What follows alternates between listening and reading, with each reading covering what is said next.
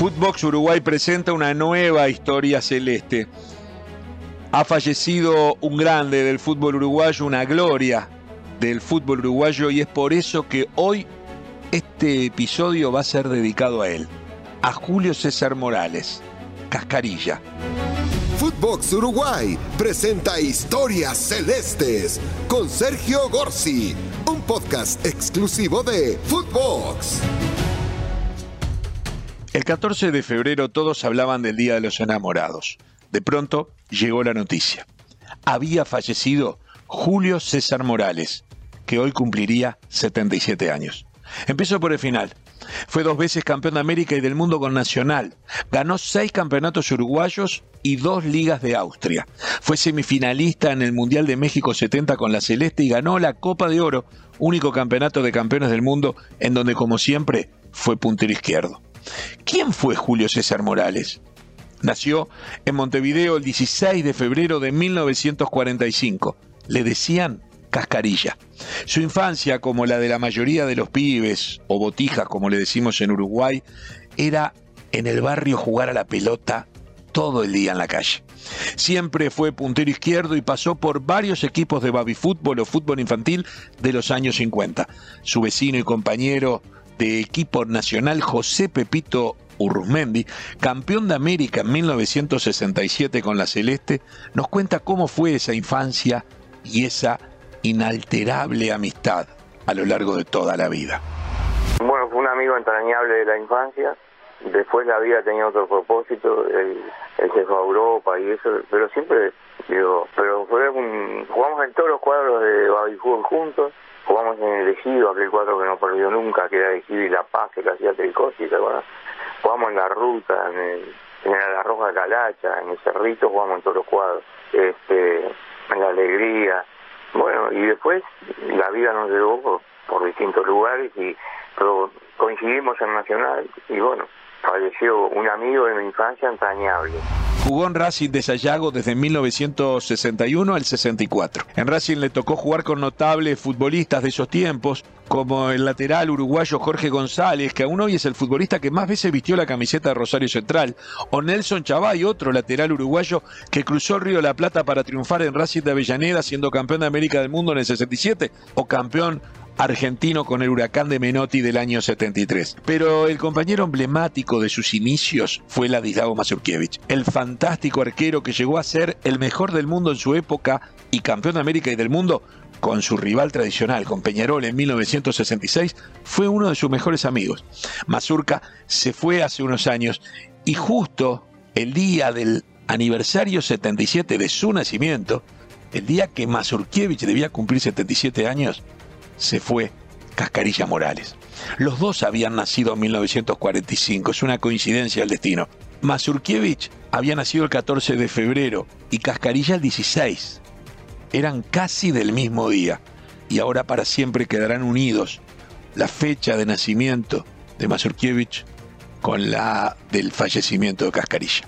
A pesar de las rivalidades fueron amigos y es que se habían conocido en Racing y cada uno fue campeón de América del Mundo con su club. Se enfrentaron en clásicos tremendos con resultados para ambos lados en épocas de oro de Nacional y Peñarol y algún que otro gol le llegó a hacer al chiquito Mazurkiewicz.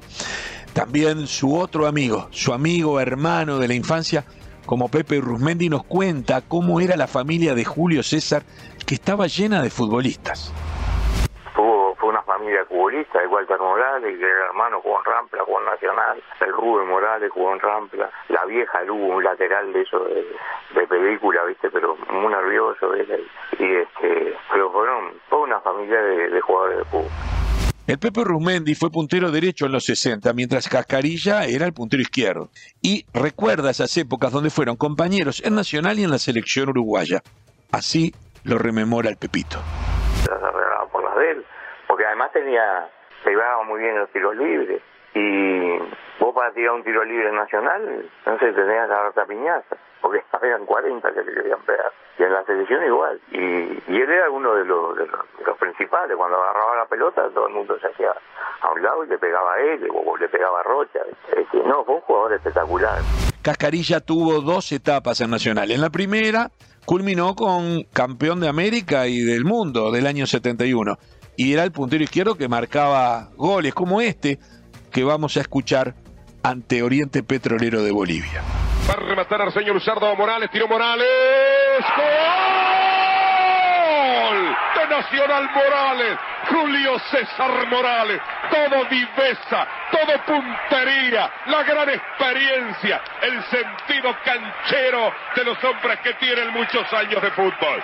Julio César Morales, con los bolivianos acomodándose en la barrera, dio dos pasos a la pelota y la puso en forma impecable en el ángulo superior derecho para decretar la apertura del score. Nacional 1, Oriente Petrolero 0, un gol de puro vivo.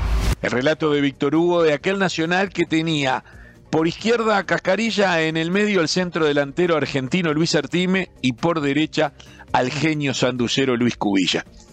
Tras su pasaje por Austria, donde defendió precisamente el Austria de Viena y ganó dos ligas, volvió a Nacional allá en 1980 para unirse a Cacho Blanco y Víctor Espárrago, sobrevivientes de aquel gran equipo campeón de todo del 71, y recuperar con Juan Martín Mujica, otro campeón de ese entonces, que debutaba como técnico, y juntos los cuatro, tres de adentro de la cancha y uno de afuera, recuperar esa copa que se había vuelto esquiva ya desde hacía nueve años.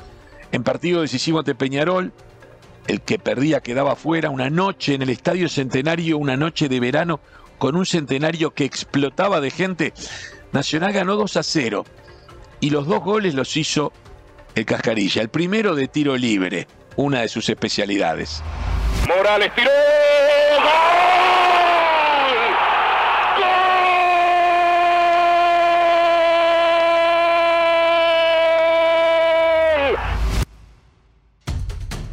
y el segundo de penal, otra especialidad, con una premonición de Víctor Hugo Morales de que Nacional iba a clasificar a la Copa y que luego sería gran candidato a ganar, ¿por qué no? A ser campeón de la Copa Libertadores de América. Empezar una nueva época, le decía Víctor Hugo. Por segunda vez para Cascarilla con un equipo diferente. Ya el goleador no iba a ser Artime, era Waldemar Vitorino. Pero Cascarilla estaba ahí, ahí, como en este penal. Nacional que gana por 1-0 busca la victoria. Se va a parar la mitad del estadio, se va a parar la mitad del país y Morales la meta adentro para rematar Julio César Morales. Se adelanta el puntero, tiró gol.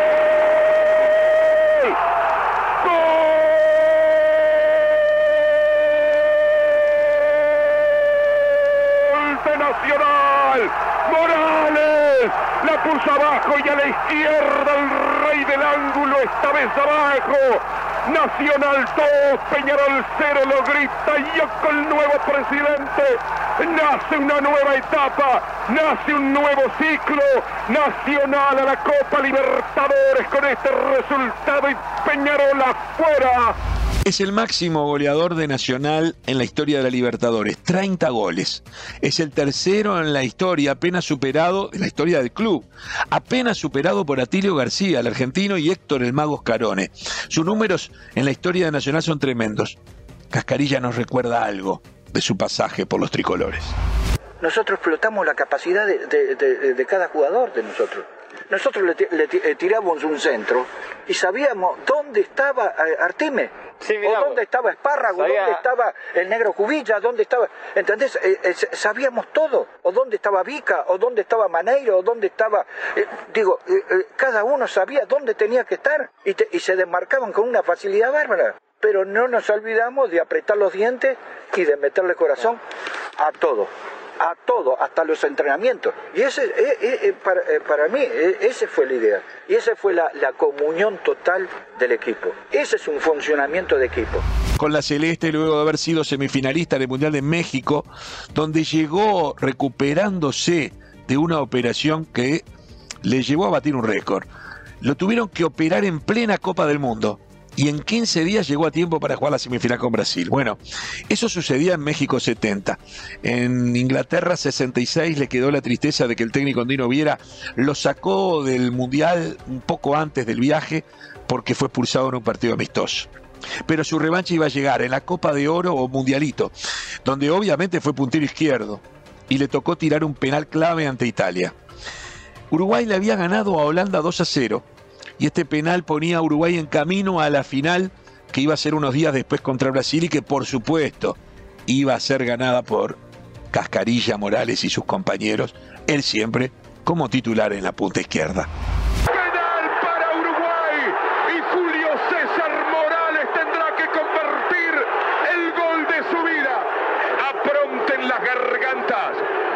César Morales va a tomar carrera de tres pasos.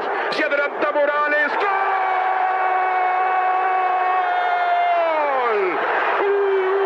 Uruguayo.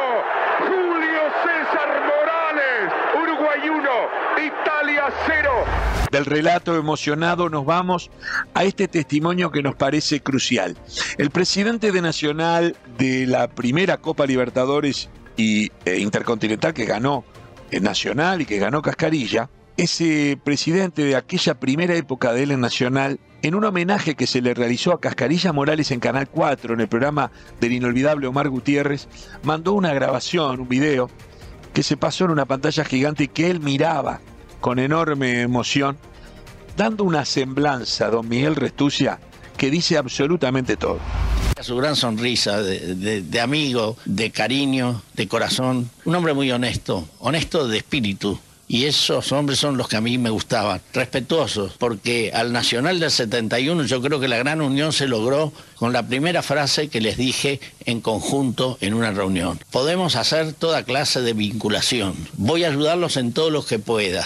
Les dije, los voy a hacer ricos, quizás yo me empobrezca. Mujica debe recordar esa frase pero les- lo único que les exijo, además desde luego de, de su función contractual de buenos jugadores de fútbol, es el respeto, el respeto a la persona.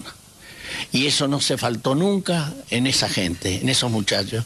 Por eso a todos ellos los quiero como uno, un hijo. De forma que si usted me habla del hijo Morales, del hijo Cascarilla Morales, a ese hijo, si me está viendo mejor, él sabe el cariño que le tengo, el abrazo que le tengo, que le estoy mandando y a su vez ya lo estoy recibiendo de él. Es exactamente como si estuviéramos juntos en persona, no tengo la más mínima duda. Seguramente ese abrazo que tantas veces se dieron acá abajo, se lo estarán dando ahora allá arriba, mientras recordarán viejas hazañas vividas juntos. El 14 de febrero de 2022, Julio César Morales, el cascarilla, el puntero izquierdo, pasó a la inmortalidad. Y lo recordamos dos días después, justo a 77 años de su nacimiento. Mientras haya una pelota de fútbol, estas historias celestes nos harán recordar y nos harán tomar conciencia que siempre hubo, siempre hay y siempre seguirán apareciendo cracks que demuestren que la leyenda continúa. Esto fue Historias Celestes, un podcast exclusivo de Footbox.